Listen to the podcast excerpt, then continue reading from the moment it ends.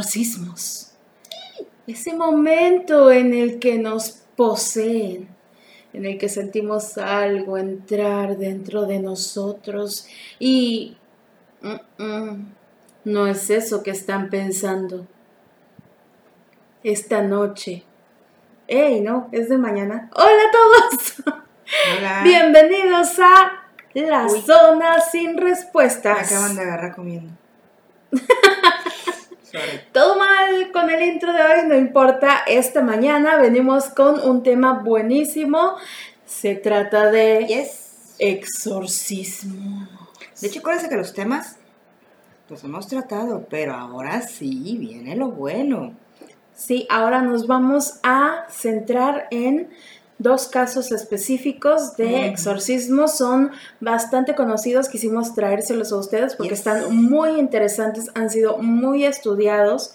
Entonces, ¿qué tal? ¿Qué piensas tú de todo este rollo del exorcismo?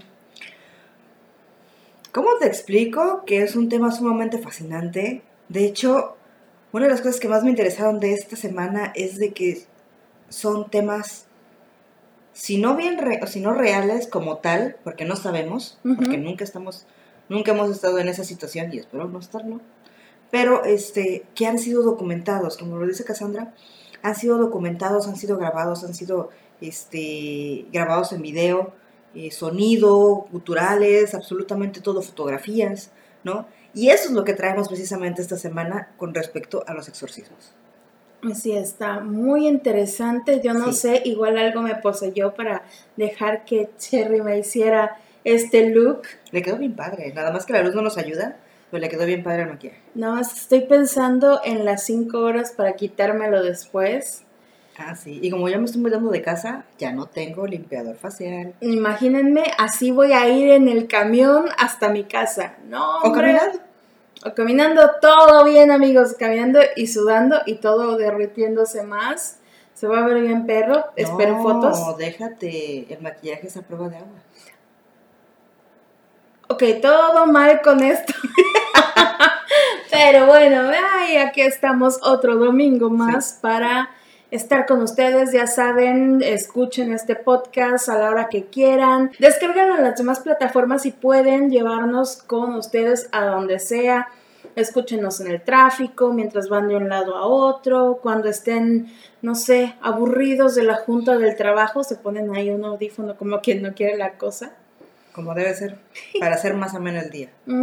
Y esperamos ser parte de sus días. Por lo pronto, ¿qué te parece si empiezo con el primer tema? Adelante. Vamos a ver si les gusta. Leo. La primera posesión demoníaca documentada por médicos, sociedad e iglesia data del año 1566 en una localidad francesa llamada Laon. Este exorcismo fue muy importante en esa época, convirtiéndose en un acontecimiento visto por nada menos que unos 2.500 espectadores cada día, que viajaban de muchos lugares para presenciar a una niña endemoniada a la que pretendían exorcizar en medio del altar de la iglesia.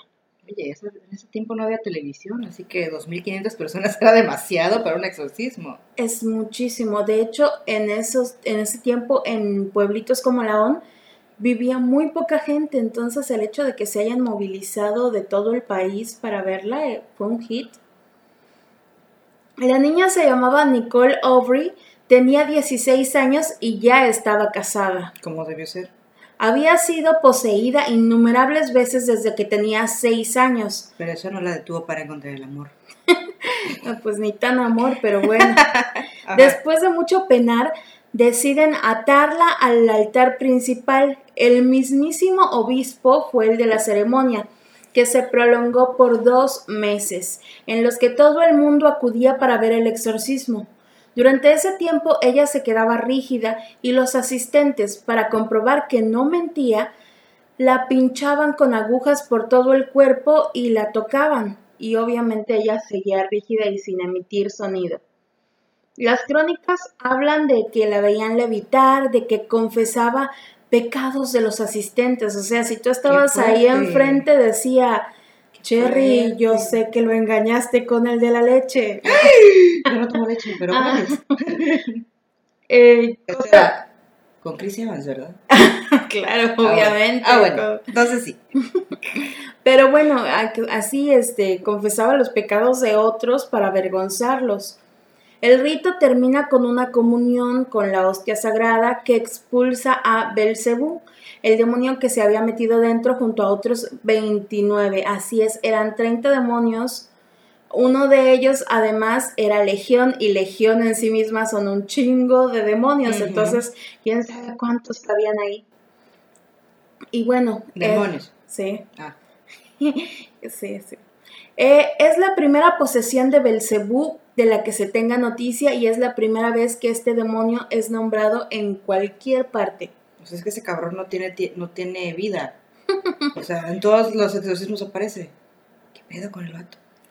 Pero hay una parte real en todo esto. Se convirtió en un acto de propaganda para la Iglesia Católica que pretendía demostrar con el exorcismo el poder de la hostia sagrada, que era el cuerpo de Cristo, es el cuerpo de Cristo en su mitología.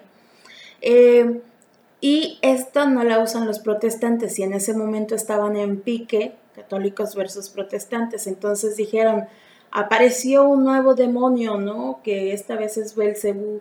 A Belcebú lo tomaron de un dios de la cosecha llamado Baal Oh, sí. y lo cambiaron a Belcebú. Y entonces, eh, así, se inventaron un demonio para decir que con la hostia, con la sagrada Eucaristía, podían, eh, pues, expulsarlo, ¿no? Y con eso tenían un arma que los protestantes no. Jaja, les ganamos. Ah, no. Después del exorcismo, Nicole estaba destrozada físicamente, incluso con huesos rotos y heridas graves, y para colmo, nueve meses después dio a luz porque durante el exorcismo fue probablemente violada. Felicidades. Además, no fue la última vez que fue poseída. Volvió a estarlo 11 años después, pero en aquella ocasión nadie le hizo caso y no se convirtió en un espectáculo propagandístico como aquella primera vez. ¿Por qué? Porque ya no era una niña. Mm, Ya no era violable. Ah, Porque hashtag Iglesia Católica. Ándale, exacto.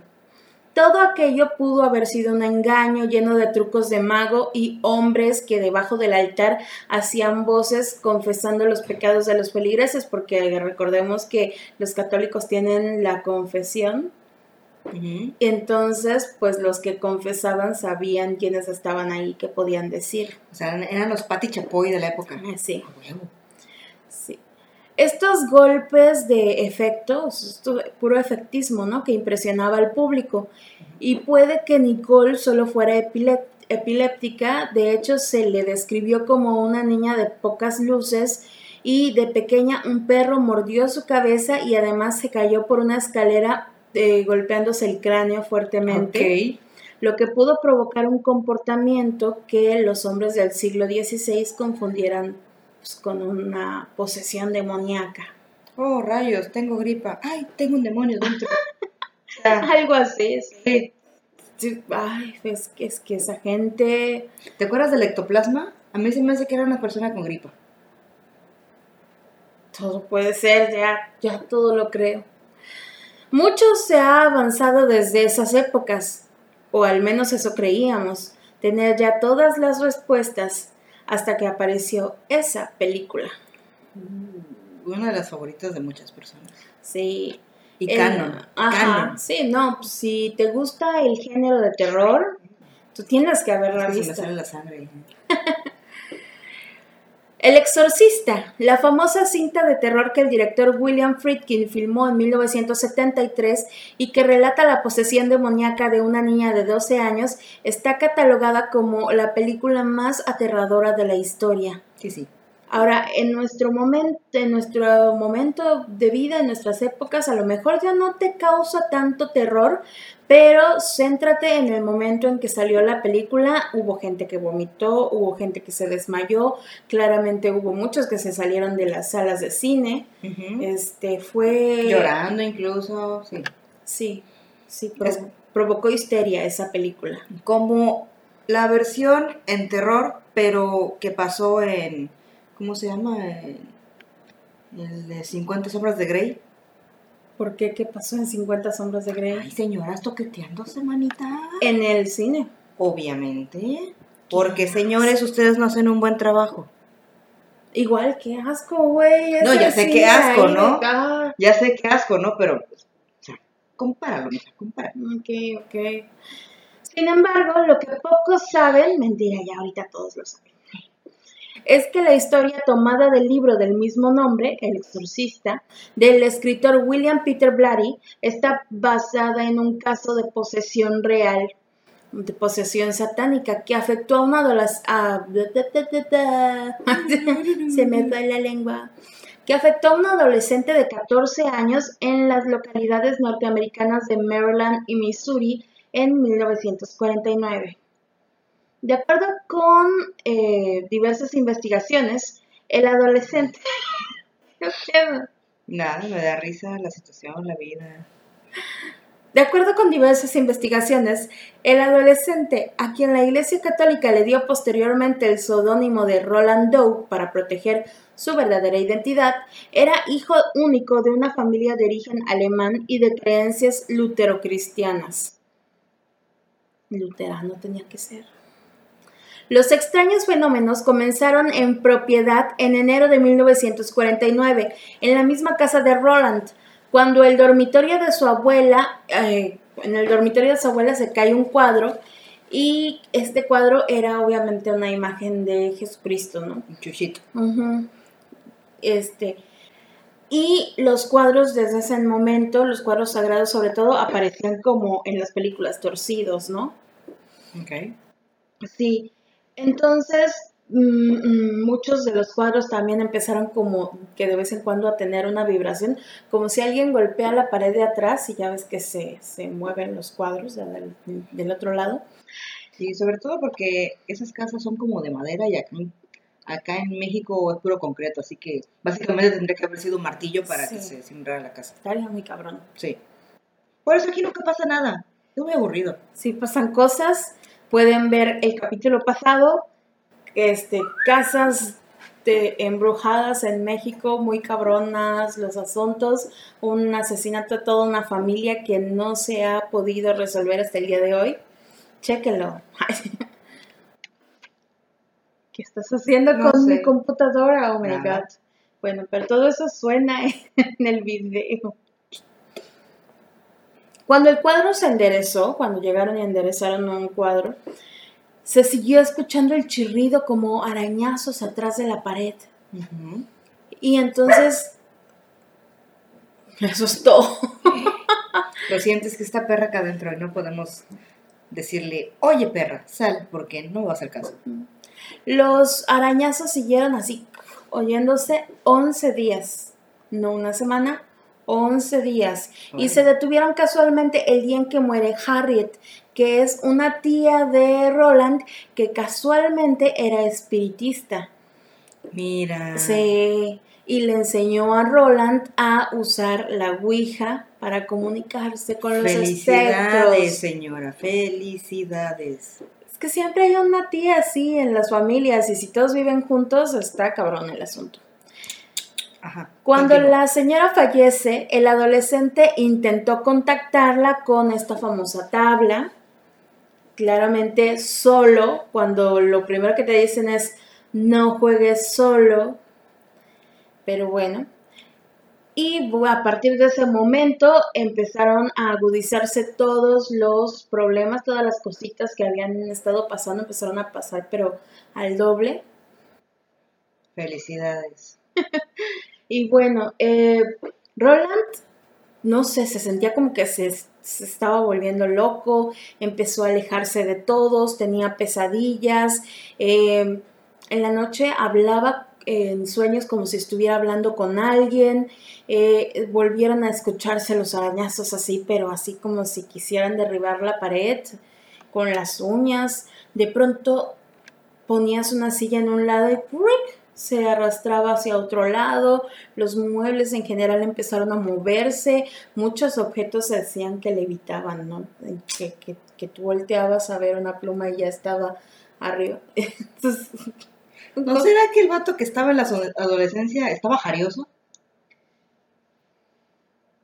Es que no tiene sentido, se tendría que estar eh, esquizofrénico o tener algún tipo de paranoia eh, eh, muy fuerte para ver estas visiones. Eso sí.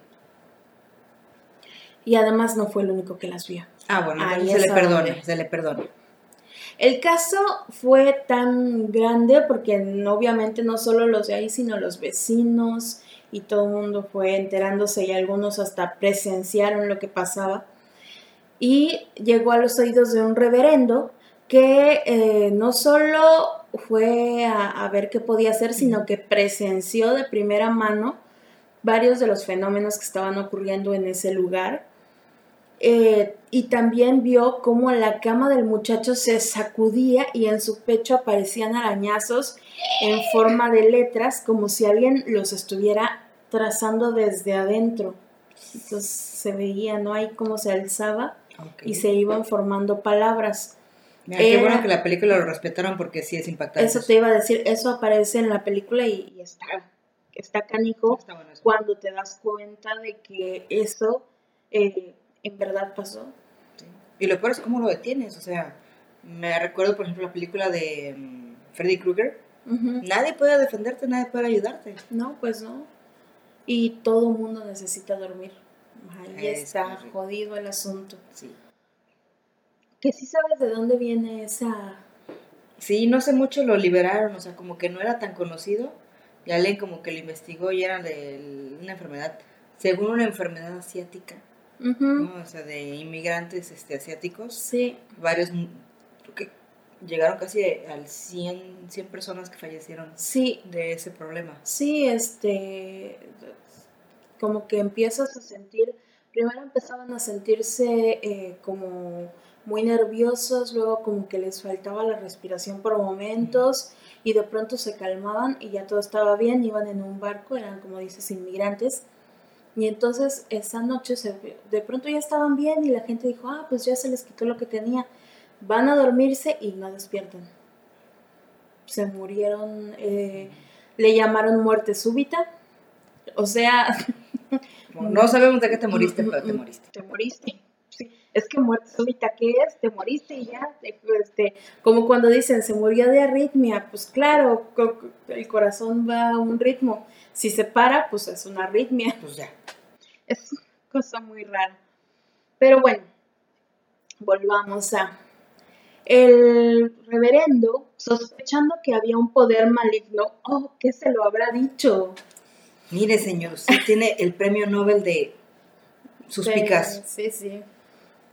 Sí, sospechando que había algo raro ahí que había invadido el cuerpo de Roland, se puso en contacto con un especialista que era el sacerdote católico Albert Hughes, quien lo primero que hizo fue obviamente ir a visitar al paciente, ver cómo tenía, llevaba una botella de agua bendita y unos cirios para iluminar la habitación. Porque no habían pagado la luz. Ah, no, tampoco. Pero apenas entró, la botella de agua bendita explotó. Eso es lo que dice. De hecho, explotó la tapa o salió, ¿cómo decirlo? Salió así, como en, como si fuera corcho de champán y se salió todo el agua. Ok. Y las velas, cuando las prendieron, ¡fuf! se sacaron llamaradas así cabronas, ¿no? Cuando se acerca a Roland, que estaba acostado y como en estado de trance ahí todo raro, le habló con una voz cavernosa, con, como una doble voz, como esta que vimos en, ay, pues sí en la película, pero en la película es como muy exagerada, pero eh, no sé si han visto las grabaciones de las niña, de la niña del Poltergeist de Ainsfield. La niña, Ah, la que habl- hablaba con el viejito. ajá, Ok. eh, así, así como cavernosa la voz, como acá.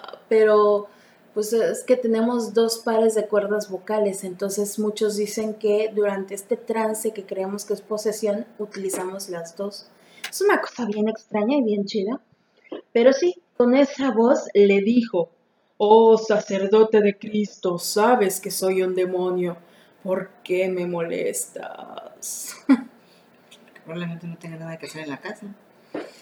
Es su chamba. Ay, Hughes de inmediato hizo dos cosas. Primero, pedir la autorización porque ningún católico puede hacer un, ese, bueno, ni siquiera el, el Warren, el Warren tiene que, pedir autorización también. Me. ¿Cómo rayos existe burocracia en la iglesia? No manches, la iglesia es una institución súper burocrática desde hace siglos. Me vale pito.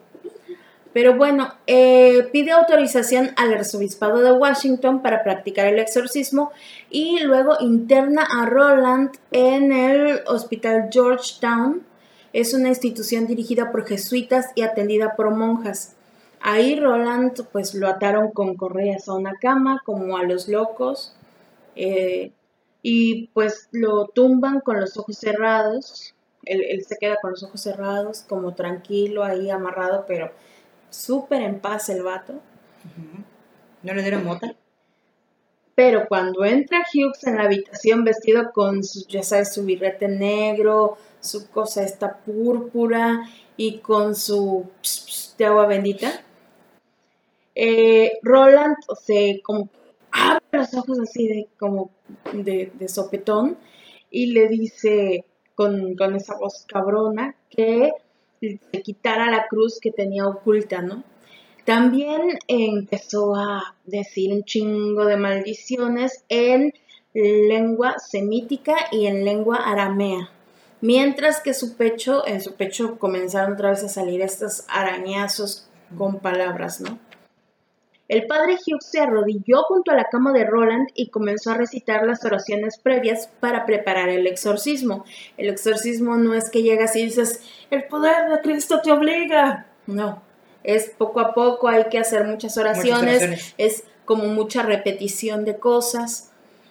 A mí se me hace que se aburre el demonio y por eso se va. Yo siempre he pensado eso, porque es repetir y repetir y repetir. No pobrecito. Este, de hecho, en, la serie del exorcista justo se queja el padrecito, el, que no es mexicano, de eso. De ah, el Ajá. Porque el mexicano encontró como una nueva forma de exorcizar y el otro le dice, no, este, apégate a lo que conocemos, a la repetición. Sí, vean, esa serie del exorcista está muy buena. Sí, tan buena que yo no la terminé de ver porque me dio miedo. Y es en serio. Después de que el eh, padre dijera la frase y líbranos del mal o líbranos de todo mal o dependiendo de la traducción que estén usando, Roland logró zafar una de sus manos y le arrancó y arrancó una pieza metálica de, ahí junto del, del, cuarto y con esta le hizo un, una herida en el brazo al padre desde el hombro hasta la muñeca. ¡Qué verga! No mames le pusieron más de 100 puntos. Cabrón, y yo quejándome de 7 puntos. Bestia. Ahí en ese momento se, suspendió claramente el pues exorcismo, tuvieron que llevarse al padre para ver qué pedo. Y la familia de Roland dijo, mm, mm, mejor vamos a sacarlo de aquí. Y se lo llevaron a casa de unos parientes que estaba en Missouri, o sea, hasta lo sacaron de la ciudad. Ahí en Missouri lo visitaron dos personas, el sacerdote y un profesor de teología que se llamaba Raymond eh, Bishop y el sacerdote era William S. Bowden. Este era un hombre catalogado como santo por todas las personas que lo conocían. Según las instrucciones del arzobispado de Washington, el padre Bowden fue el encargado de hacer el exorcismo que tenía que ser realizado en secreto, aunque lo estaba anotando en, un diario todos los detalles, ¿no? Sí. El 10 de marzo de 1949, Bishop y Bowden hablaron con Roland, el muchacho, y rezaron el rosario con él. El adolescente se veía como tranquilo, como dueño de sí, pero cuando lo dejaron solo en su habitación volvió a gritar pidiendo ayuda y todos obviamente corrieron de nuevo al cuarto y tenía arañazos en forma de cruz en sus antebrazos. Como casi escarificaciones, ¿no? Como lo que tienes en la frente. Sí. Sí, entonces, eh, además, un librero como de 25 kilos se había movido y se estaba mm, puesto entre la puerta y la cama y, la, y la cama en eso empezó a sacudirse y él gritaba y los otros medio podían abrir y ver, pero no podían mover el librero ese que estaba tapando. Entonces fue un show de película. La noche del 16 de marzo, 16 de, de marzo del 49, recuerden que estamos en esa fecha, el padre Bowden comenzó el exorcismo y después de que roció con agua bendita la cama, que seguía sacudiéndose cabronamente, comenzó a leer las oraciones del ritual romano. El ritual romano es el ritual que usan los católicos para hacer los exorcismos justamente. Cuando dijo, The power of God dijo, yo te ordeno, espíritu impuro, seas quien seas, junto con todos tus asociados que han tomado posesión de este siervo de Dios, que por los misterios de la encarnación, pasión, resurrección y ascensión de nuestro Señor, me digas mediante alguna señal tu nombre, el día y la hora de tu partida. Qué específico. Pues sí, pues si, si todo es burocracia, se necesita llenar formularios. Tu mecha. Ajá. Entonces empezaron a salir arañazos en la garganta, esta vez en la garganta del chavo, Ajá. y unos en, en los muslos, en el... Lo dejaron como Santo, como Santo Cristo, dicen, pero No bueno, sé. este, le dejaron jodido todo, e incluso en el rostro. En su pecho apareció la palabra hell, porque estamos en Estados Unidos y hablan inglés. y en su zona pública, sí, se dibujó la letra X y la palabra go, o sea, de, de ir. Ok. Y durante la siguiente sesión, el sacerdote le preguntó al demonio su nombre, y al instante se dibujó con arañazos sobre el pecho de Roland la palabra spite, que es rencor o, o- o enojo. A medida que el exorcismo avanzaba, el estado de Roland empezaba a ponerse peor, empezaba a ponerse más violento. Él se asustaba un chingo porque cuando estaba en sus cinco sentidos veía que estaba todo jodido y Así de verga, ¿qué me pasó? Sí. ¿Qué me hicieron, putos? Hablaba, gritaba con, con voz ronca cuando estaba poseído, ¿no? Se reía con unas carcajadas que describen como diabólicas, insultaba a los sacerdotes, maldecía al oír plegarias o el nombre de Jesús y en los pocos momentos de calma proyectaba una aura siniestra que los exorcistas llamaban el roce de Satanás. El 18 de abril, luego de que el joven fuera ingresado en el Hospital de los Hermanos de los Pobres de San Luis, se libró la última batalla contra este ser maligno. Los religiosos pusieron en la habitación una estatua del arcángel San Miguel venciendo al dragón antes de que el padre Bowden pronunciara las últimas letanías del exorcismo. A los pocos minutos de la propia boca de Roland salió una voz nueva, límpida, profunda, que decía Satanás, Satanás, soy San Miguel, y te ordeno a ti y a los otros espíritus malignos que abandonen el cuerpo en nombre de Dominus. Inmediatamente. Ahora, ahora, ahora. Qué fuerte, manita. San Miguel se le metió. Todo se te puede meter, oye, ¿y qué, qué, onda con eso? ¿Quién ha ido al béisbol de Veracruz? Que yo sé que ya no existe ahorita. Suena mucho el ahora, ahora, Ah, ahora. Sorry. Entonces, durante varios minutos, Roland se estuvo peleando ahí violentamente con, contorsionándose. Ya ves que los poseídos se contorsionan un chingo de veces que hasta se rompen ellos solitos los huesos. Cabrón. Está muy cabrón, sí. Luego, cuando se detuvo, pero se detuvo así como de pronto, como, como de sopetón, le dijo a los presentes, se ha ido. Regresó a ser el mismo. Y a la mañana siguiente comulgó en la capilla, le dieron la hostia, porque la hostia es la hostia, tía. La hostia, la hostia. Y por la tarde se durmió, pero ah, como los ángeles. Cuando, pa- cuando despertó, no recordaba nada de esta experiencia y empezó a preguntar lo que todo el mundo pregunta cuando tiene amnesia. Qué verga. ¿Dónde estoy? ¿Qué, qué pasó? ¿Qué, ¿Qué onda? ¿Qué hago aquí? ¿Por qué estoy todo jodido? ¿Por qué tengo una X en mis partes públicas? Porque Estoy todo arroyoneado, güey. Sí. Mames, ¿qué me hicieron, putos? Cuando Roland se fue del hospital, eh, su habitación la clausuraron, la cerraron con llave. En un cajón con llave de velador permaneció el diario escrito por el padre Bishop y solo fue dado a conocer en 1978. Nueve sacerdotes y 39 testigos firmaron un documento en el que afirmaron que el caso de Roland Doe fue un caso de posesión demoníaca auténtica, porque no fueron estos dos sacerdotes los únicos que, que vieron directamente lo que pasó, sino que te digo que fue algo grande, que, que fue mucha gente. Con respecto a Roland Doe, se asegura que después de la pesadilla por la que pasó, tuvo una vida bastante normal, se casó, fue padre de dos hijos, ejerció un empleo gubernamental, ah, burócrata. Oye, Oye, después de todo sí. lo que había pasado, algo tenía que pegársele. Ey. Y se radicó en los alrededores de Maryland. Y siempre se negó a relatar o a decir cualquier cosa de la historia, incluso a lucrar.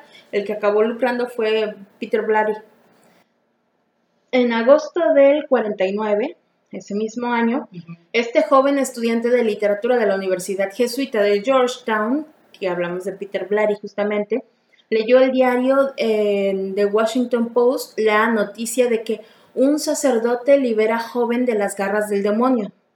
Veinte años después, tras investigar muy meticulosamente los hechos y cambiar a petición del padre Bowden la verdadera identidad del protagonista, escribió una novela que tituló El exorcista y que vendió 13 millones de copias.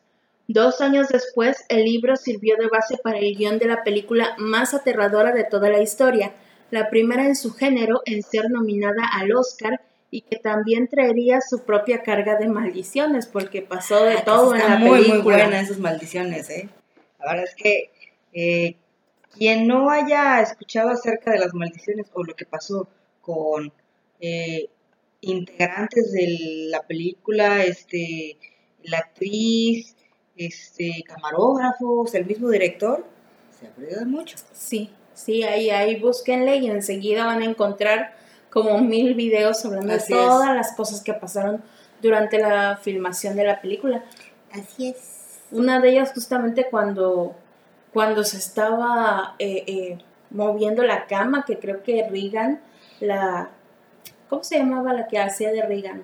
Regan es la niña poseída, no me acuerdo Ajá. de la actriz, pero la actriz se lastimó la, la no sé si la cadera o qué, se, No me se le acuerdo, dislocó ahí en lo que estaba la cama moviéndose, porque como les digo, se toman muchas cosas del caso de Roland, como este movimiento de cama, los rasguños, este, todos esos, eh, como que todas esas cositas del, del exorcismo supuestamente real. Ahora, no podemos saber si realmente fue una persona poseída o una persona que tuvo un trastorno mm, de momento, porque o nin- mm, me parece que no lo vio ningún eh, ninguna persona como profesional de, de la salud mental. Es, ¿no? Pero aunque sí diría, ¿cómo rayos haces que te escriban, Claro, te rayen el cuerpo Claro. en y, sangre viva? y en carne esto, viva, ¿no? y esto este, fue observado como por mucha gente, pero eh, después, como cuando empiezan estas cosas más cabronas, o sea, lo que fue observado fue que se movían muebles y todas estas cosas, pero cuando empiezan las cosas más cabronas, él ya no estaba ahí, es cuando se había mudado y empiezan a hacer todo en secreto. Entonces lo que tenemos es la promesa de más de 20 sacerdotes y, y gente de, de la iglesia y del hospital de que sí pasó. Pero pues no podemos saber a ciencia cierta, no hubo análisis, no hubo nada. Entonces esto queda No así se puede como... en- así. Quedó como leyenda urbana, casi, casi. Sí. Aunque eh, se supone que sí lo firmaron, este, eh, No, y, diferentes y- padres y, y todo. ahí ¿no? está la persona, ¿no? Y ahí está todo lo que se dice que ocurrió. Esta persona obviamente no puede declarar en absoluto porque perdió memoria de todo lo que pasó en, en ese momento. Afortunadamente, porque qué friega este, saber cuando, cuando te estaba latigando el demonio. y- cuando estaban agarrando por ahí los demonios. ¿Qué pasó? Pu- le- le pusieron una X ahí, le agarraban ahí. Bueno, esta fue una de las investigaciones que tenemos para hoy. Super investigaciones, por cierto. ¿Cuál Eh, es la siguiente, amiga? La siguiente es igual basado. Una película se basó en esta historia. De hecho, fíjate, fíjate que a mí no me gustó la película. La... ¿No? ¿Por qué? A mí, la, no la exorcista, sino la que voy a hablar ahorita. Ajá. A mí no me gustó la película. A mí me gusta mucho. No, a mí me... Siento No me que me el quedó de ver. Siento que me quedó de ver porque se muere. Siento que me quedó de ver la película, tal vez porque estaba acostumbrada más hacia el exorcista como tal, o sea, terror real. Ah, Acá siento que Es que esta, Ah. bueno, vamos a decir de qué película estamos hablando. Sí. Estamos hablando de el exorcismo de Emily Rose. Esa. Y a mí me parece que la película explora más. eh, el ámbito humano.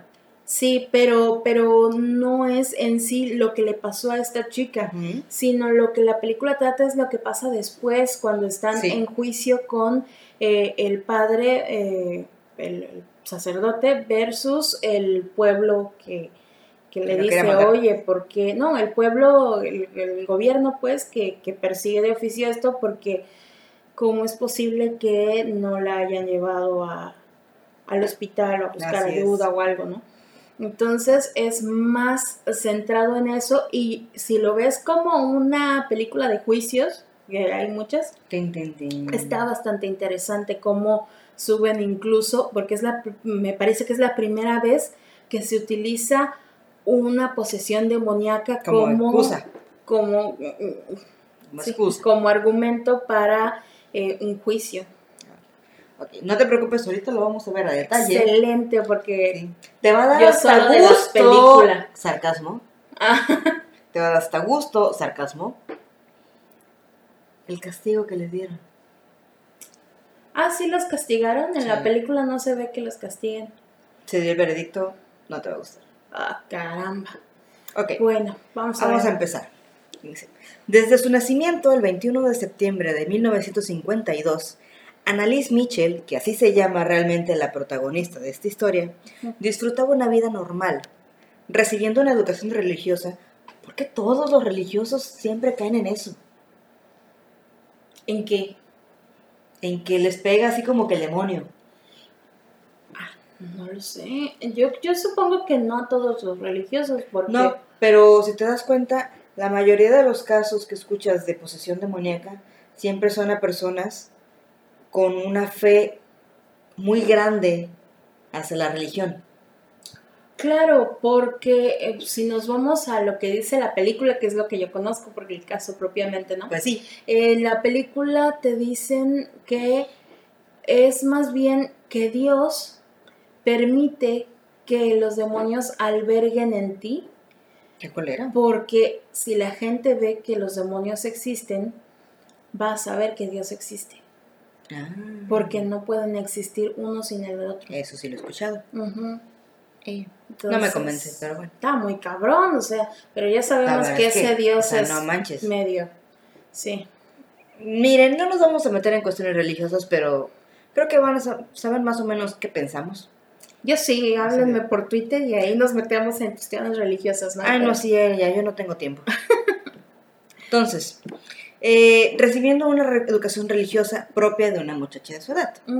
Sin aviso, su vida cambió un día de 1968, casualmente por el año también de México, ya saben los problemas que hubo en el Ah, 68. sí, no, no solo en México, todo Sí. el mundo fue como un como que los jóvenes se pusieron en pie de guerra y ah, hubo muchas cosas que acabaron mal. Sí.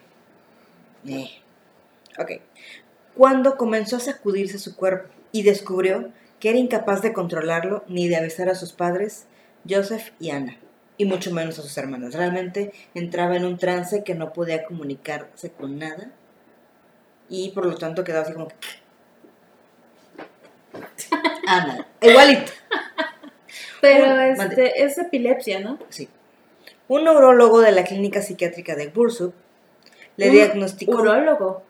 Neurólogo. Ah, Mija, ¿qué te has desconectado el cerebro? Otra cosa. Sorry, sorry, sorry. Continúa.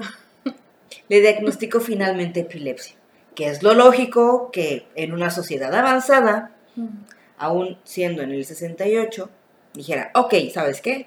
Tienes epilepsia. Y a consecuencia de la dureza de sus ataques y de una severa depresión que sufrió, Annalise fue admitida en el hospital para tratamiento. Poco después que comenzaron los ataques, Annalise comenzó a ver muecas diabólicas durante sus oraciones diarias. Porque ella, al ser una persona religiosa, oraba todos los días. En la caída del año de 1970, y mientras la gente joven disfrutaba de las libertades de la época, bueno, libertades, ¿no? Annalise combatía contra la creencia de estar poseída. Parecía no existir otra explicación a las diabólicas visiones que observaba durante esos rezos. Incluso escuchaba voces que decían, Annalise se coserá en el infierno. Pero dilo tú más bonito, creo que te queda más a ti. No, no, no, pero an Annalise se se, cocerá cocerá en, en el el infierno. Allá coser se va a hervir en el. ¡Ah, la Sí. madre! ¡Qué pinche miedo! Ella mencionó los demonios a sus doctores, solo una vez, explicándoles que ellos habían empezado a darle órdenes. Uy. Los doctores parecían no poder ayudarla, y Annalise comenzó a pedir fe en que la medicina fuera capaz de ayudarla y ayudarla. Mal hecho, jovencita, porque sin tratamiento ves dónde quedaste. En el verano del 73, sus padres empezaron a visitar a diferentes pastores para pedirles un exorcismo. O sea, casi casi iban a pedir garnachas a los, a los padrecitos. Sus peticiones obviamente fueron denegadas. Y fueron recomendados para que a la hora veinteañera Annalise continuara con su medicación y tratamiento. O sea, Pues Güey, sí. mames, estás viendo que la chamaca se retuerce, ¿sí? O sea, siempre tienes que empezar con una respuesta lógica. Y en este caso los padres también lo hicieron. Sí, yo, siempre tienes que descartar Así es, todo lo físico. así es. O sea, tienes que llevarlo a un hospital. De hecho, me parece que después de este exorcismo, eh, Bueno, en este caso, ¿no? de- después de este caso, ya todos los exorcistas tienen que llevar un médico Claro. con ellos. Así es. Les fue explicado que el proceso por el cual la iglesia prueba una posición, se llama infestatio, está estrictamente definido y hasta que todo criterio se satisface, un obispo no puede aprobar el exorcismo. Los requerimientos, por, por- por nombrar algunos, son aversión a objetos religiosos, hablar idiomas que la persona nunca aprendió o poderes supernaturales. Yo quiero, Ah, cabrón, yo sí. quiero tener, yo quiero hablar lenguas raras y tener ¿Tú quieres hablar poderes sobrenaturales, sí, por favor. Arameo, nombre etrusco. Ah, no, yo quiero hablar todo eso, por favor. Me imagino, por ejemplo, aventándole tequila así de, güey, no mames, agua bendita. No mames, es tequila. O sea, Ese, pero el tequila es mi agua bendita, échale más, ay, Cassandra. En 1974, después de supervisar a Annalise por algún tiempo, el pastor Ernest Alt solicitó permiso al obispo de Bursup para realizar un exorcismo.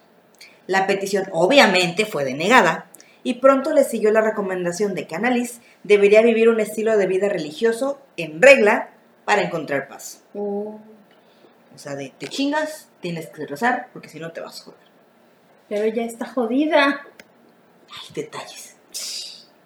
Los ataques no disminuyeron. Es más, su conducta fue cada vez haciéndose más errática. En casa de sus padres en Kleinberg, ella insultó, golpeó e incluso comenzó a morder a los miembros de su familia. Tenía hambre. Yo hago eso. Sin los insultos. Ay, es muy divertido morder. No, güey. De cariñito. No, Ay, bueno. eso no me lo hago yo. Se negaba a comer porque los demonios no se lo permitían. Annalise dormía en el piso en el suelo de piedra. Comía arañas, moscas, carbón e incluso se, veía su pro- se bebía su propia orina. Sí, era como una loquita. ¡Ey! Se la podía oír gritando por toda la casa durante horas. Rompía crucifijos, destruía cuadros de Ch- Chuchito y lanzaba rosarios por doquier. Ah, su, pues ¿cuántos Tenía tenía? muchos rosarios. Sí, ¿ves? yo creo. Annalise comenzó. Oye, es que compraron de ese bonche de los de 20 pesos. Para, para, pásele, pásele.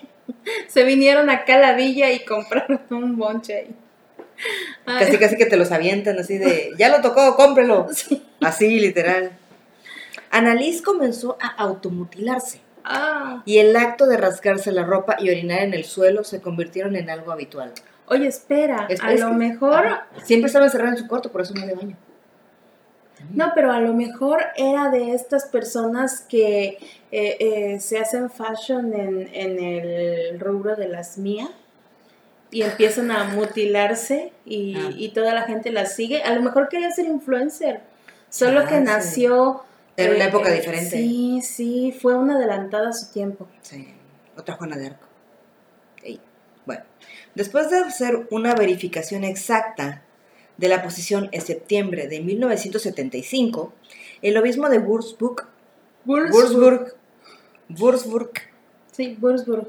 ese cuate, Joseph Stangl, así sí lo pude decir bien, asignó al padre Arnold Renz y al pastor Ernest, Ernest Alt, Ernst Alt. Ernst Alt la orden de llevar a cabo el gran exorcismo en la persona de Annalise Mitchell.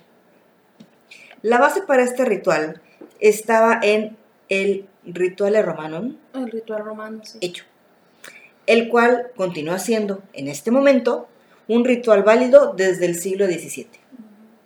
Quedó determinado que Annalise fuese liberada de los muchos demonios que la poseían, entre los cuales estaban Lucifer, Judas Iscariote, Espérate, Judas es un demonio. no sé, pero así, así está la historia. Tú sigue con la historia. Ok. Judas Iscariote, espérate, se pone mejor. Nero, de- el, el romano, el, ¿no ese es Nerón? pues sí, eh, no, Nero, es, No lo sé. mismo. Caín, No, no, no, ¿por qué Caín es un demonio? Es más, Caín sigue vivo, es el judío errante, anda por ahí no sé. caminando. Aguanta. Hitler, cabrón. No, Está no cabrón. Ya, ninguno de esos es un demonio, o sea, desde Lucifer no me han nombrado a ningún demonio. Eso no lo conozco, Flish. pero dicen que es un deshonrado sacerdote franco del siglo XVI. Es eso, sí- sigue siendo una persona malvada, pero no un demonio. Ah, me Y desespera. algunas otras almas malditas que se manifestaron a través de ella. Entonces... A mí se me hace que eh, leyó mucho fantasía esta mujer. Entonces se le metió un demonio y un chingo de almas dijeron, está abierta. Eres una burra. Está abierta. ya, vas. Pobrecita Annalise Mitchell, estamos burlándonos de ella. Que en paz descanse. Ella que se mete al demonio, ¿yo qué? Ella dejó que se le metieran. Ok. Desde septiembre del 75 hasta julio del 76, una o dos sesiones de exorcismo fueron realizadas cada semana. Qué cansado. ¡Qué hueva! Algunos ataques de la joven fueron de tal violencia que no podía ser reducida ni por tres hombres, ni incluso encadenada. Ay, me recuerda la experiencia que te conté de Juan Puentejula. Sí, de la mujer que no podían, que, que Sí. había un montón de gente para Sí, agarrarla. Exactamente. Bueno, rápidamente fue un, eh, como una misa de sanación en la cual nos llevaron de la escuela y literalmente todos estábamos hasta atrás porque teníamos mucho miedo de estar cerca de, de la persona posesa y tenía, no sé si ubican los, ¿qué son? Los bancos gigantescos donde se, se sientan como 8 o 10 personas. Bueno, la muchacha, porque era una muchacha, estaba sentada en ese sillón y tenía como ocho hombres encima.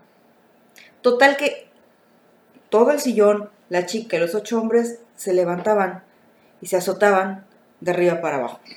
De que se estaba moviendo la mujer. Así es. A la madre. Sí, así es. Y bueno, no, no me acuerdo ni siquiera qué pasó, pero salimos corriendo. Uy, estamos en secundaria, no mames. Ah, Está bien. Bueno, durante ese tiempo, Annalise podía sentir su vida, de algún modo, más normal cuando pudo regresar a la escuela y a realizar los exámenes finales en la Academia de Pedagogía de Warburg. Ay, iba a estar cerca de los niños. A huevo. ¿Por qué todos quieren que con los niños? Deje que los niños se acerquen a mí. De hecho, aquí como que parece este, parte de donde está la película, que empieza con los exámenes y todo, que pensaban que estaba estresada. Más o menos, yo creo que va por ahí. Los ataques, aún así, no terminaron. De hecho, ella quedaba paralizada e inconsciente más a menudo que antes. Mm. El exorcismo continuó por muchos meses, siempre con los mismos rezos y conjuros. A veces, los miembros de la familia y visitantes estuvieron presentes durante los rituales del exorcismo. Por muchas semanas, Annalise rechazó todo alimento. Sus rodillas se rompieron durante las 600 genuflexiones que realizaba obsesivamente durante la las madre! sesiones diarias del exorcismo. Sí, es lo que te digo, que se empiezan a contorsionar y hasta se lastiman ellos mismos. Así es. Qué terrible. Alrededor de 40 cintas de audio se grabaron durante el proceso para preservar los detalles. Esto era lo que les contaba de que hay evidencia real, vamos a llamarlo real, del exorcismo. De, de que ocurrieran estas cosas. Ahora, ¿cómo ocurrieron o por qué? Sí, pues Pues, no nos pasó a nosotros, entonces. así es, no estábamos presentes. Es más, no habíamos ni nacido. Sí. Eso sí lo juro. El último día del ritual del exorcismo fue el 30 de junio del 76. No, todavía faltaba que naciera. Y Annalise sufría de neumonía. Mm. Estaba totalmente demacrada y con fiebres muy altas. De hecho, si ustedes hacen una búsqueda, porque no creo que Cassandra ponga las fotos por derechos, me imagino, Sí, no, vamos este, a evitar hagan la búsqueda, hagan la búsqueda de cómo eran las fotografías de Annalise y se van a dar cuenta de cómo quedó casi al final. Se ve muy, muy feo el asunto. Pero no pegues a la mesa porque se mueve toda la pantalla. Perdón, joven. es que me indigno. No, sí, está, la verdad sí están Están fuertes las feas las imágenes. Alguna vez las vi. Sí. Exhausta e incapaz de realizar por sí misma las genuflexiones, sus padres la apoyaron y le ayudaron a seguir los movimientos. Pero ¿por qué le ayudan a seguir los movimientos que le rompieron las rodillas? No sé. Eh, No, no entiendo eso. Pidan la absolución. Fue la última manifestación que Annalise hizo a los exorcistas. A su madre, la joven le dijo, Madre, estoy asustada. Anna Mitchell grabó la muerte de su hija al día siguiente, primero de julio del 76. Al mediodía, el pastor Ernest Alt informó a las autoridades de Aschaffenburg. Aschaffenburg. El fiscal comenzó a investigar inmediatamente. Porque siempre nos quedamos con, bueno, ya sacó el demonio, ya a la verga, vámonos, al- vámonos a nuestras casas. En este caso no, aquí es donde empieza lo bueno. En este caso no, porque se murió. Obvio, se murió, pero ahora sí viene legalmente qué puta madre pasó con estas personas. Poco tiempo después de estos sucesos finales, el exorcista de William, perdón, William esas Friedkin. esas no iban ahí. Poco tiempo antes de estos sucesos finales, el exorcista de William Friedkin, del 74, apareció en los cines de Alemania, trayendo consigo una ola de histeria paranormal que inundó el país. Es que les digo, fue una película que causó Ay, histeria. Estuvo bien lados. buena. Los psiquiatras de toda Europa ahora sí tenían trabajo. Mm. Informaron de un incremento de ideas obsesivas entre sus pacientes. A la acusación le llevó más de dos años poder presentar el caso de Annalise ante la corte. Los padres de la chica y los dos exorcistas fueron acusados de homicidio, homicidio negligente. Pues claro, pinche gente. Ay, yo estaba enojada. El caso Klingenberg, que así se llamó, se decidió en base a dos preguntas. Perdón, se decidió con base en dos preguntas. No lo escribí yo. Gracias. No lo escribí yo, lo siento. ¿Qué, ca- qué causó la muerte? ¿Qué causó la muerte de Annalise y quién fue el responsable? De acuerdo a las pruebas forenses, Annalise murió de hambre. Especialistas afirmaron que si los acusados hubieran alimentado a la joven a la fuerza, una semana antes de su muerte, la vida de Annalise hubiera podido salvarse. Una hermana de la chica declaró en el juicio que su hermana no quería que la ingresaran en un hospital mental, donde sería sedada y obligada a comer. Así de, güey, no es decisión tuya, es porque Mm. tienes que comer. No, no es decisión de ella porque en ese momento ella ya no es... Exactamente, eso es eh, decisión de los papás, de, Sí, de su tutor. sí, de su tutor legal. Es como, por ejemplo, las monas que decías de Ana y Mía. Cabrón, no es porque no quieras comer, es que tienes que comer si no te vas a morir. Sí, claro. Los exorcistas intentaron probar la presencia de los demonios poniendo las cintas grabadas en las que se, se oían extraños diálogos, como el de dos demonios que discutían sobre cuál de los dos debía abandonar primero el cuerpo de la chica, así de, ya cabrón, salte tú, ¿no? No, salte tú, no, oye, no no, mames. no, no. No, yo yo estoy aquí todavía, bien. yo tengo mucho todavía que escarbar por Ay, ahí. no, yo no quiero ir, mi mamá va a regañar. No, ya aquí estoy no, bien. pinche A la verga, no, ya. no, ay, carajo. Uno de ellos se llamó a sí mismo Hitler. Yo soy Hitler hoy. Ok. Sí. Hola. Hola. Ah, hola. y hablaba con acento franco. Hitler nació en Austria. Nadie de los presentes durante los exorcismos dudó jamás sobre la autenticidad de la presencia de los demonios.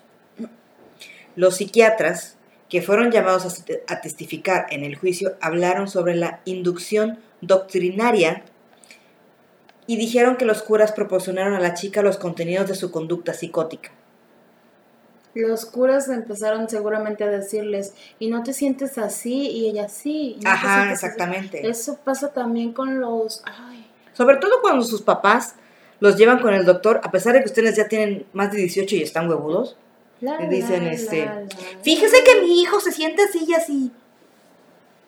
¿O Sin no? comentarios, pero, este, ¿cómo se llama eso de que te dicen que tienes algo y tú enseguida empiezas a sentirte mal? Ah, yo todo el tiempo. Este, tiene un nombre, pero, pero es como un Es tipo de histeria o algo así. Sí, sí, sí, sé cuál. Que enseguida, si ves que alguien está enfermo allá, de pronto tú ya te empiezas a sentir igual. Yo tengo un poquito de eso. Yo sí tengo un poquito de eso. Yo no puedo, yo, así yo literal no puedo ver este, los síntomas en internet porque enseguida así, verga, ya tengo cáncer. Ah, no, bueno, es que todo en internet te lleva al cáncer. Hipocondriaco. Hipocondriaco, sí. Esa es la palabra, Esa- hipocondriaco. exactamente. ¿Cómo hay gente hipocondriaca en Yo. México? Hola. No, yo. todos tenemos un poquito de Sí. hipocondríacos. Pero bueno, esta mujer estaba muy hipocondríaca en ese Sí. momento, ¿no? Consecuentemente, ellos insinuaron y finalmente ella aceptó que su conducta era una forma de posesión demoníaca. También dijeron que el desarrollo sexual inestable de la joven, junto con su diagnosticada epilepsia del lóbulo frontal, influenciaron a la psicosis. O sea, de, no, porque si digo algo, no, mejor me caes, me caes. Mm. Voy a seguir. El veredicto final fue considerado por muchos no tan duro como esperaban. Los padres y los exorcistas fueron declarados culpables de homicidio por negligencia y negación de auxilio. La condena fue de seis meses de prisión y libertad condicional. Te dije que no te iba a gustar. O sea, mm, ah, quiero exorcizar a alguien ahora. Ya. Quiero exorcizar a alguien. Total, no me van a hacer nada si se muere. Sí, pero eso es allá. Acá en México ni se van a enterar. Mm, Aquí en México podría sí. eh, eh, cortarle el cuello a un cabrito y echarle sangre al no, güey, pobre cabrito. Pero eso lo hacen. Pues sí, pero pobre cabrito. ¿Y qué? En mi canal no vas a hablar de mutilar animales. Bueno, ya hemos hablado de mutilar animales. No, habíamos hablado de mutilar gente y comer barbecue después de eso. Y mutilar animales. Que no. Continuamos. Sí. aguanta. Que estamos Estoy en la época en donde dicen que no hay que, que, que hay que cuidar a los gatos negros y todo eso. entonces- En esta época no den adopción gatitos negros, por favor. Ay, yo quería un gatito negro el año pasado y nadie me lo quiso dar. No. Yo No no, hago nada, no manches, yo no hago nada malo, o sea, mis gatos son reyes en mi casa. En fin, No, porque los deja salir. Y si tienes un gato negro, se van a salir y ya no va a regresar. no. Mis gatos solamente andan en mi azotea, no se van a otro lado. Así es cierto que luego nos, la otra vez nos contesta. Bueno, el veredicto incluyó la opinión de la corte que los acusados debieron ayudar ocupándose de que la joven recibiera el tratamiento médico adecuado. Da. Por el contrario, utilizaron prácticas ingenuas que agravaron el estado, ya difícil, de Annalise. Oye, pero sí dieron, o sea, la iglesia sí dio el consentimiento oficial, ¿no? Para que Se hicieran- supone que sí, a eso voy. Hoy, su tumba sigue siendo lugar de peregri- peregrinaje para aquellos que piensan que Annalise fue una valiente luchadora contra fuerzas demoníacas. Oh, oh, comía ese esperso genial. Yes. Qué onda. 11 años y medio después de su entierro, el cuerpo de Annalise fue exhumado y sometido a otra autopsia. Las fotografías nunca se revelaron, pero Qué se bueno. dice que el cuerpo mostraba signos normales de corrupción Mm. y se dice que una garra abraza su ataúd. No entiendo. Que hicieron una... Ah, ya que, que sí que la agarraron bien para que no se fuera a salir. Así es. En 1999, el cardenal Medina Esteves presentó a periodistas en Ciudad del Vaticano la nueva versión del ritual romano, que ha sido utilizado por la Iglesia Católica desde 1614. Las actualizaciones llegaron después de más de 10 años de correcciones y se llaman De exorcismis et quibudus... Quibusdam. exorcismis et quibusdam ah, del supplicatio... Supplicationibus.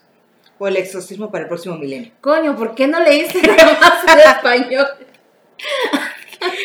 Porque tú eres la experta en otros idiomas. Ah, no. No, de- mira, un año de latín no te prepara para estas cosas. Ah, cabrón, tú tienes un año más que yo. Bueno. El Papa aprobó el uso en el mundo entero del nuevo rito del exorcismo. Llegó 20 años después de la muerte de Annelies Mitchell. Ja. Tiempo después de cerrado el caso, la conferencia episcopal alemana también reconoció que la joven Annelies Mitchell nunca había estado poseída. Poseída. Por desgracia, aquella resolución tan sensata llegó demasiado tarde para ella. Felicidades. Mm. Además, el caso de Annalise pasará a la historia no solamente como uno de los exorcismos más controvertidos conocidos en el mundo, sino también como uno de los primeros en los cuales se tiene registro fotográfico, de audio y video de las sesiones realizadas para expulsar a los demonios del frágil cuerpo de la joven. Y seas creyente o no, sin duda alguna, la verdadera historia detrás de la película del exorcismo de Emily Rose supera la ficción. Sí. Incluso es mucho más perturbadora y escalofriante.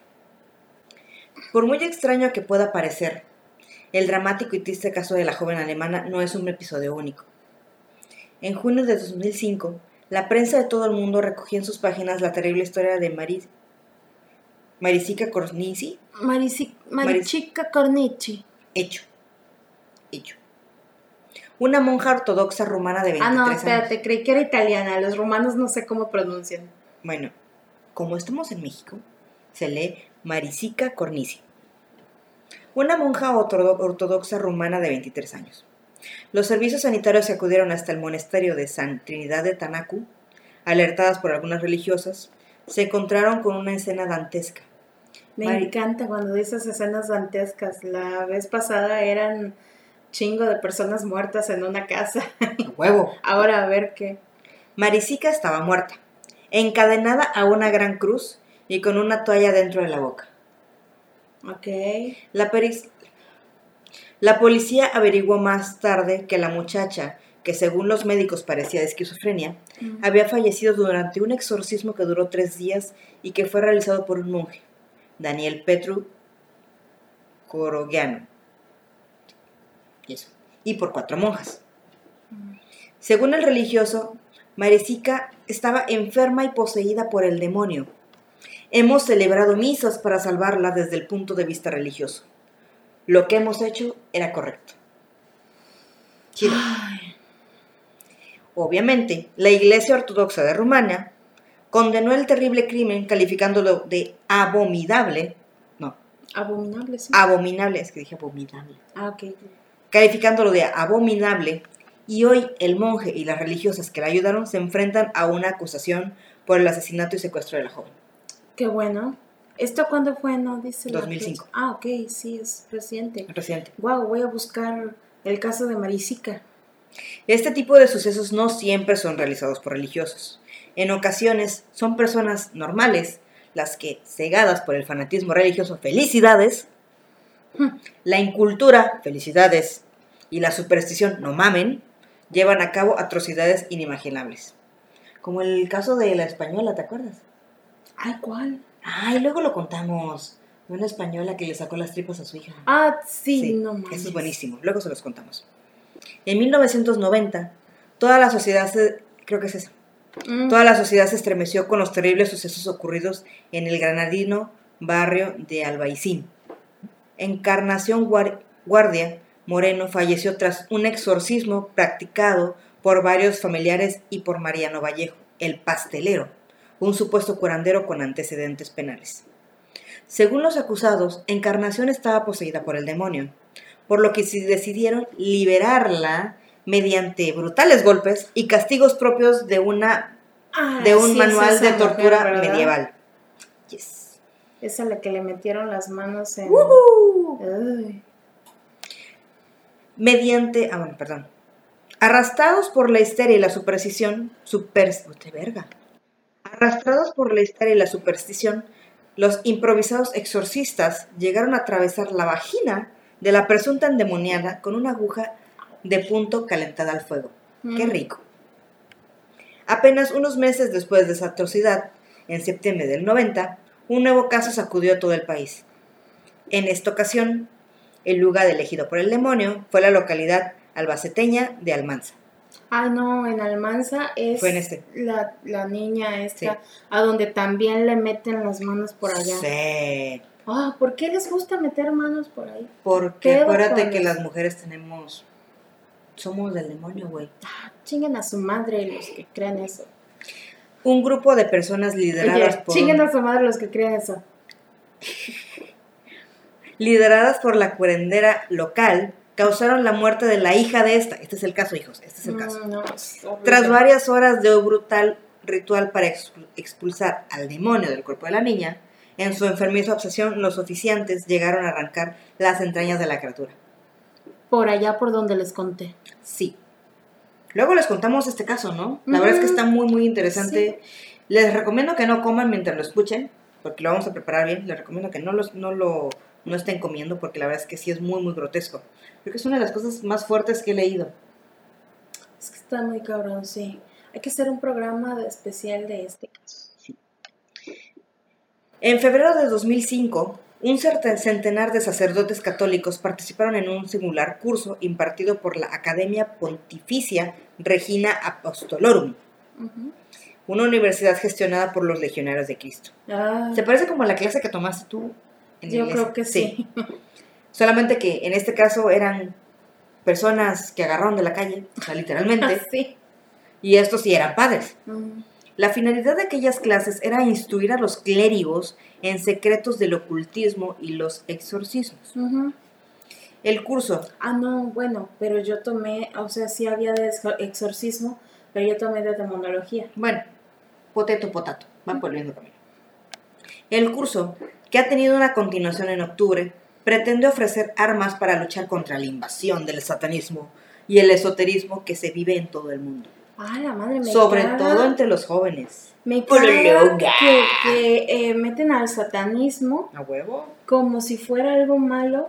Ah, ya leyeron la Biblia satánica, es muy buena. No, la Biblia satánica muy te dice, chingonet, te dice, vive tu vida como quieras y no molestes a los demás. Ser respetuoso, respeta, o sea, está Sí. muy, muy chingona. O sea, no, no, no, ya, no dañas a los animales, no dañas Exacto. el medio ambiente. Si quieres, dañate tú, ya chinga, ching- chingate todo lo que quieras, ¿no? Pero, pero tú, en, muy En tu, tu pedo, pedo, sí. sí.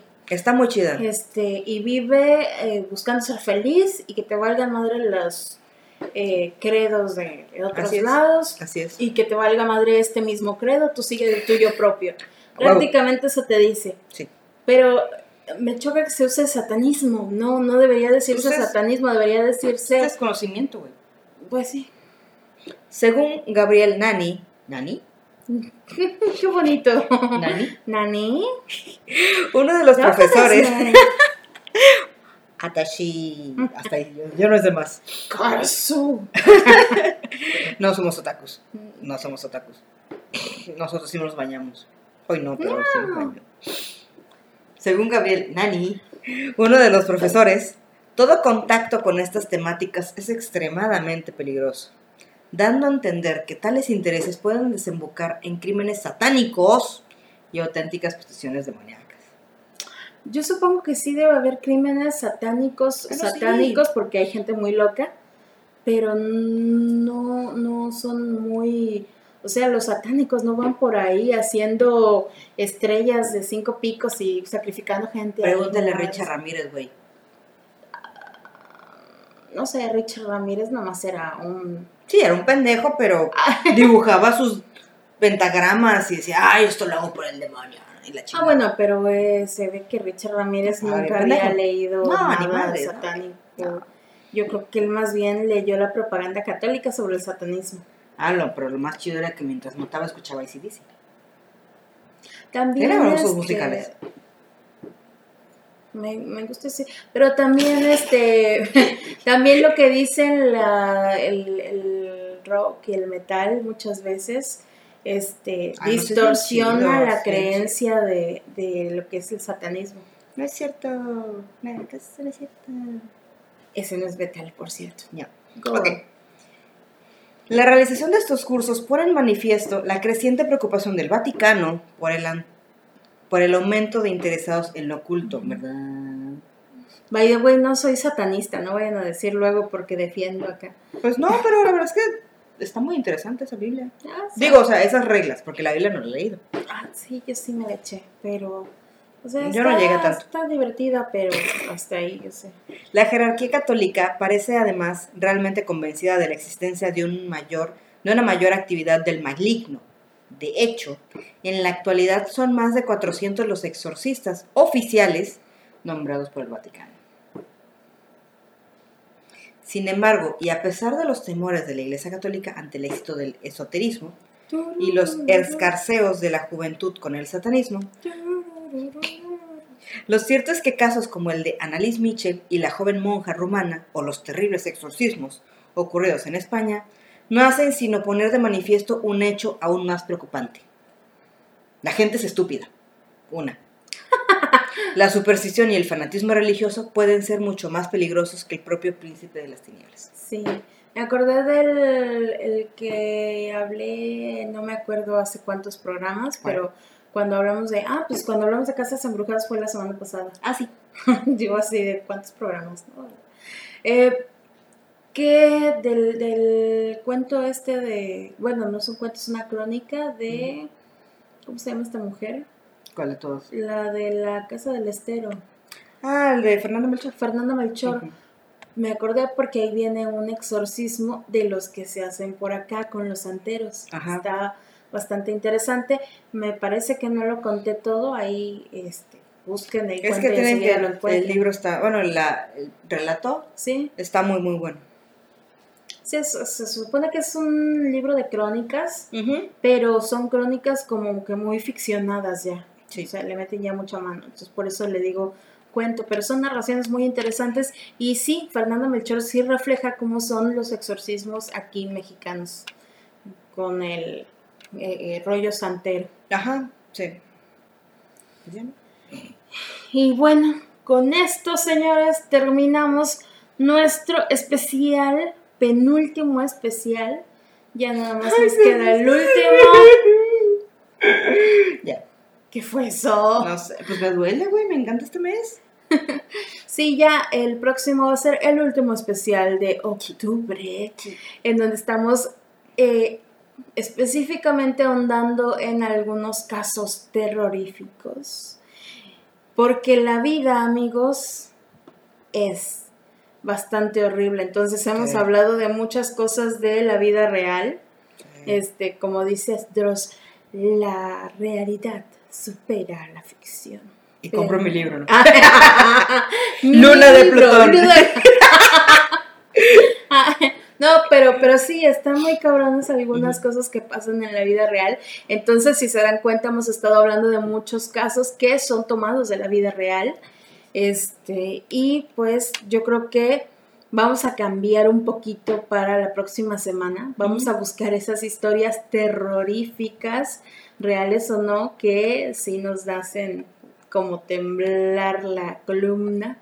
Ah, Vamos a sacarla de ahorita. Uy, qué falta. Sí, podemos sacar esta y no sé, historias en general. Vemos algo por ahí. Porque va a ser nuestro especial de Halloween y Día de Muertos. Entonces, dos en uno. Entonces, y Día de Muertos sí hay bastante. Entonces hay que buscar ahí qué vamos a hacer. Nosotros nos despedimos. Qué bonito que hayan estado con nosotros. Gracias. Hoy estuvo muy divertido, de hecho. Sí. Entonces, nosotros nos vemos el próximo domingo. Esperamos que la hayan pasado muy bien con nosotros. Yo fui Cassandra. Y yo fui Charlie. Y esto fue La Zona Sin Respuestas. Bye. Bye.